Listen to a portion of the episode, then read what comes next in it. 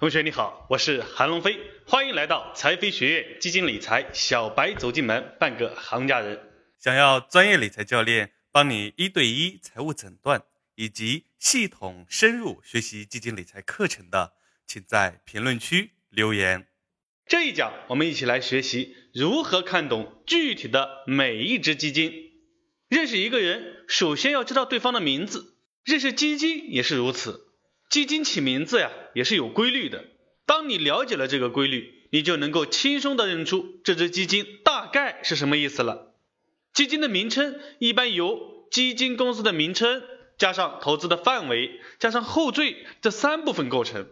例如，有一只基金叫嘉实中证五百 ETF 连接 C，这是什么意思呢？很多人看了一脸懵哈。我们按照上面的公式来解析一下它。嘉实就是基金管理公司的名字，就是发行这只基金并帮我们做基金交易的公司。中证五百就是指中国证券市场五百家公司股票的组合。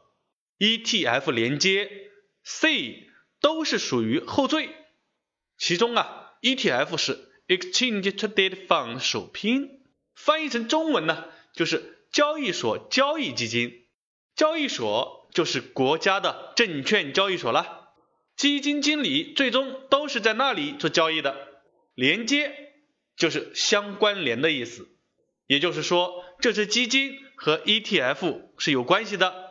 C 呢是指收费方式，我们在买入基金时是要收手续费的，比如这个后缀 C 就是指买入时免手续费，但收取一定的服务费。后缀中常见的字母除了 C 还有 A 和 B。A 表示买入费率，也叫买入费率的前端申购，也就是前端收费。意思是买入一只基金的时候呀，就要交买入手续费。B 表示买入费率后端申购，也就是后端收费。意思呢是买入一只基金的时候，暂时不收买入的手续费。等你卖出的时候再收取，就好比到餐馆吃饭，我先付钱后吃饭属于 A，如果我先不付钱吃完再付就属于 B。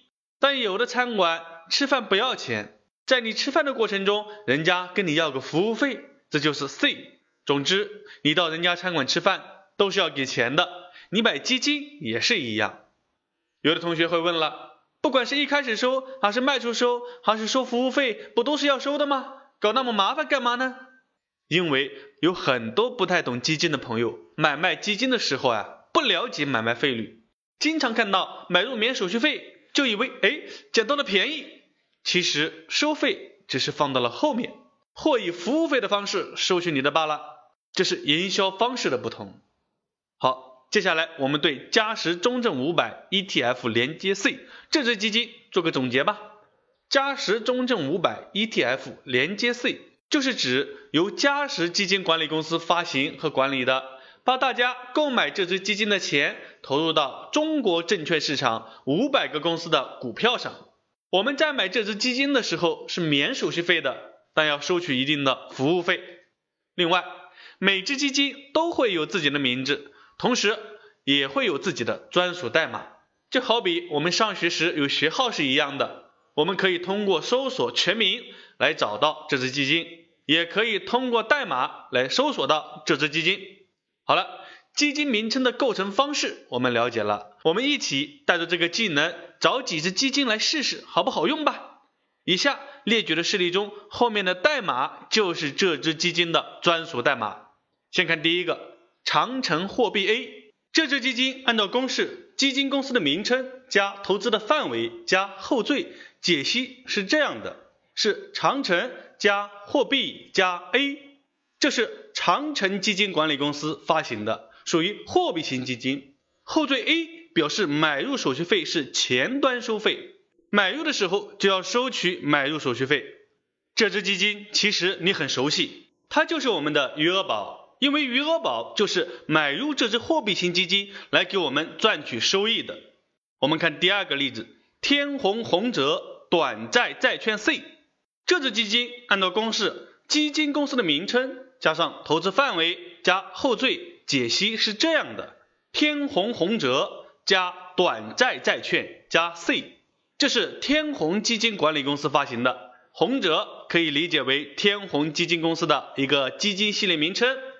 短债债券呢是投资范围，表示投资时间是短期的债券型基金。因为债券有几个月到几年不等，比如一年期、五年期、十年期这样的债券，而这支基金投资的范围是短期的债券。C 是后缀，代表收取买入费率的方式。这里的 C 表示免买入费率，但收取一定的销售服务费。第三个。易方达消费行业股票，这支基金按照公式，基金公司的名称加投资的范围加后缀解析是这样的：易方达加消费行业加股票，这是易方达基金管理公司发行的，投资范围是消费行业的公司股票，后缀是股票，表明这支基金是股票型基金。这里需要注意的是，投资范围只要涉及到行业类字眼。一般投资的都是股票型基金，有时后缀可以没有，这支基金呢也可以写为易方达消费行业基金，后缀股票就省略了。第四个，广发稳健增长混合，这支基金按公式，基金公司的名称加投资的范围加后缀解析是这样的：广发加稳健增长加混合，这是广发基金管理公司发行的。投资范围中的投资理念和风格是属于稳健增长的，后缀混合表明这是一只混合型基金。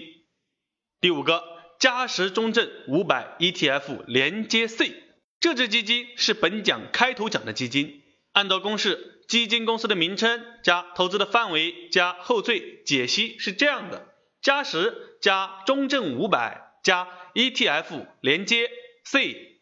那这支基金是属于货币型基金、债券型基金、股票型基金的哪种呢？我们从名字好像看不出来。其实这是一只股票型基金，确切的说是股票型基金中的指数型基金。因为通过名字中的中证五百可以知道，关于指数型基金，我们会在本套课程中的第六讲专门介绍。同样，我们还会遇到。一些类似的通过名字看不懂的个别基金，这个大家先不用着急了解，后面会根据你学习的进度和实际的需要，在相应的课程中安排。好了，今天这一讲我们就说到这里，我们来总结一下这一讲的内容。基金的名称一般由基金公司的名称加投资的范围加后缀三部分构成，常见的字母后缀 A、B、C。代表买入这只基金的买入费率收取方式，其中 A 代表前端收费，是指买入一只基金时就要交买入手续费。；B 代表后端收费，买入一只基金的时候暂时不收买入手续费，而是等你卖出的时候再收取。；C 代表销售服务费，买入一只基金的时候免手续费，但收取一定的服务费。在这一讲的结尾，给你留一个作业。我们知道了余额宝持有的是长城货币 A，是属于货币型基金。那微信的零钱通持有的汇添富现金货币是属于什么基金呢？按照以上方法，你来解析一下这只基金。本节课所学的内容，如果你有不懂的，可以扫描下方二维码向你的财商教练咨询。最后和你分享一个巴菲特的金句。投资对于我来说，既是一种运动，也是一种娱乐。这里是财飞学院，我们下一讲再见。